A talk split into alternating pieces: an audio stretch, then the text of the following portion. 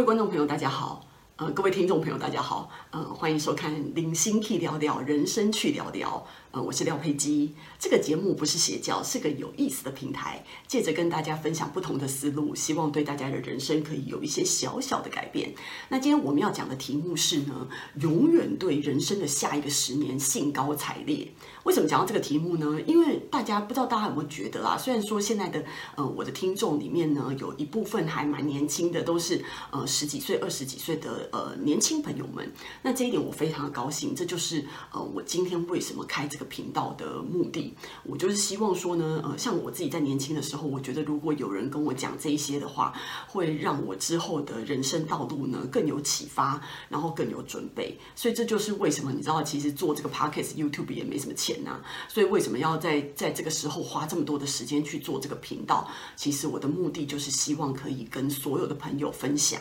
然后尤其是年轻人，可以让他们有一些想法上面的改变。那回到我们今天的主题哦，那我我就说呢，呃。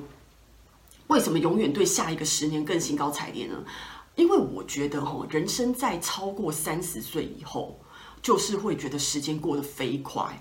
哦，那三十岁以前时间相对慢哦。什么时候最慢呢？其实我们以十年一个一个阶段来看的话，我觉得，比如说在自己十岁的时候，我觉得十岁的时候时间过得很慢啊，因为那时候还是小学生嘛。然后你每天上课啊，要坐在教室四十分钟，然后在学校要听老师的，然后在家里要听家长的，然后就是，所以其实没有什么太大的自我主张的部分。所以那个时候，我小时候的时间总是真的觉得过得蛮慢的。然后等到二十岁以后，因为是在是大学生嘛，所以那时候就高兴啦。你要谈恋爱啊，然后读书啊，打工啊，社团啊，跟同学去玩啊，KTV 啊，这些就是玩乐的地方。然后生活丰富很多，你就会觉得这一些的呃二十岁的生活其实比十岁的时候真的是快乐很多，尤其是。嗯，我那时候就是，其实我考完联考以后就开始打工了，所以我还记得我大学毕业的那一年，因为我我打工的钱是跟我妈对半分的哦，所以我但是我还记得，就是说我在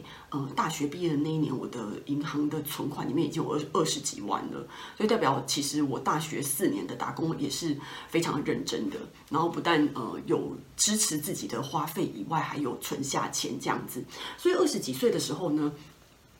就会觉得哦，人生就是你知道，翅膀有点小小的硬啦。然后那时候是那个大学生的时候，觉得生活非常精彩愉快，当然比十岁的时候好很多。那等到三十岁的时候呢，就会开始在想说，呃，未来的人生的蓝图到底怎么样？然后那时候其实工作也有好几年了，所以就已经大概有一个一定的一个规划，然后有一个思路，然后人生也稍微有一点点小小的经验。然后那时候开始，呃，决定要买房。然后呃搬出去，然后你就变成说是一个呃自己已经有房的人。那你自己有房的人，你要自己交水电费啊、管理费啊，然后自己管理一个家，然后自己当自己的主人，这样子就会觉得说，真的三十岁的自己已经整个独立起来了。那你就会觉得说，因为其实我呃，因为台我是台北土生土长的小孩嘛，所以其实都住在家里，没有离开家。那我在澳洲念书的时候，呃，第一次在外面住，就觉得哇，真的是自己在外面住很。你知道整个生活的打理呀、节奏啊，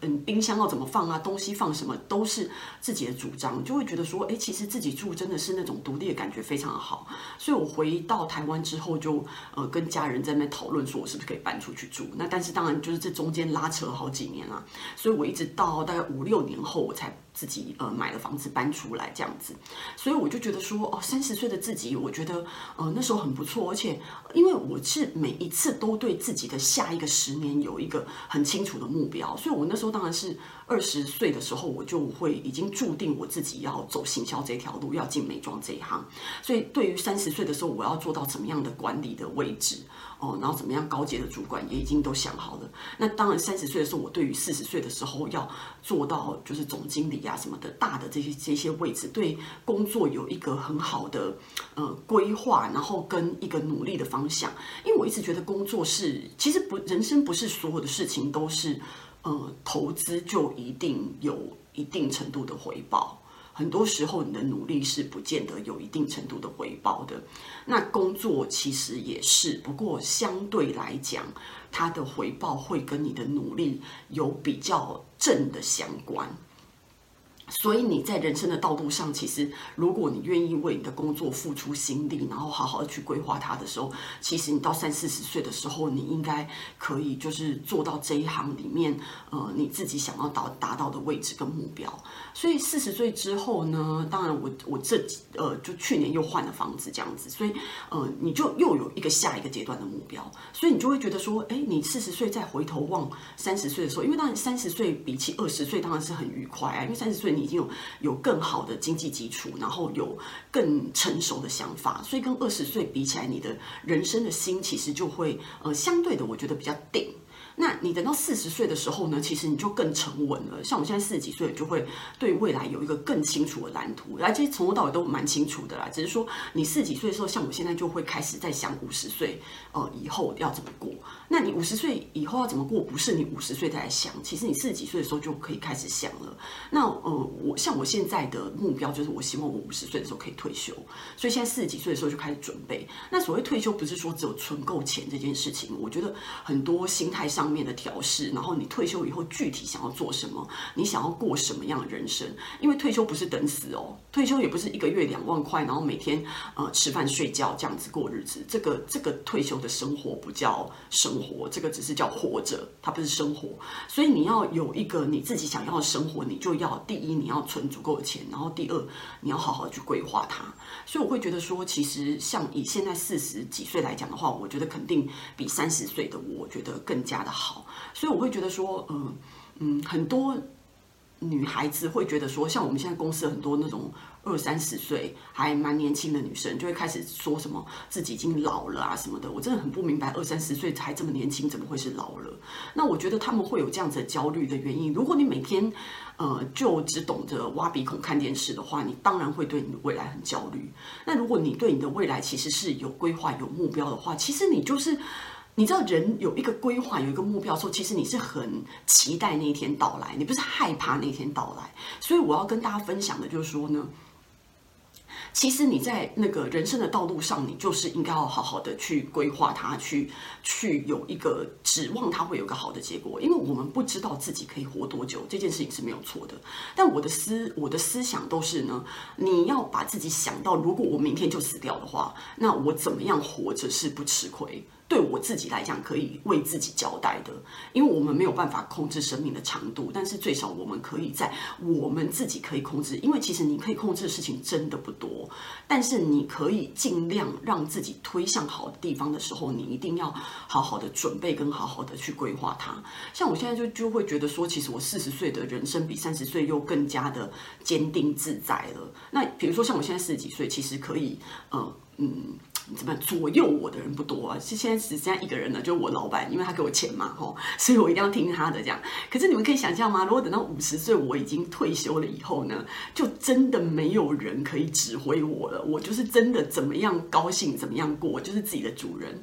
然后呢，因为十八岁就开始。那个工作的，如果到五十岁的话，也工作三十二年了，真的是已经够了。我觉得，呃，退休那个时候很好。那我对退休，我有很想要学的事情啊，做的事情，甚至我现在开始 Podcast 的都是一个，呃，我觉得除了跟年轻人分享以外呢，也开始我对我自己有一些不一样的尝试啊，然后可以在这个四十几岁的时候先呃试一下水温，然后觉得就是说，哎，怎么样可以为五十岁以后的自己铺路？那大家就会讲说，哎呀，那你现在五十岁，你觉得，嗯、呃，五十岁会更好的话，那难难不成？你觉得六十岁又更老以后，你会觉得难道六十岁会比五十岁好吗？我觉得是啊，我觉得是因为你五十岁以后，你因为你有你自己的人生，有一个新的呃呃人生的规划，然后你可能过一一些你真正自己想要过的日子。那你再过十年以后变成六十岁的时候，你一定更有心得。那我现在没有办法很准确的回答你说，呃，六十岁的我的往下的规划是什么？因为我现在想到的是五十岁的部分，但是我可以跟大家讲的就是说呢，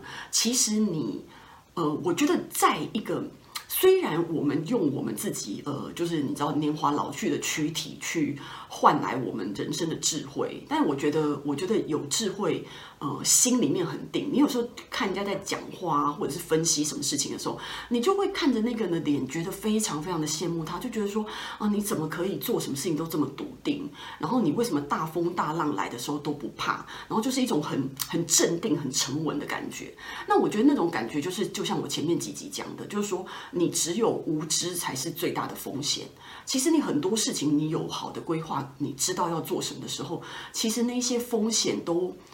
把风险降到最低，然后你后面可以过上你自己想要的人生，其实是非常值得期待的。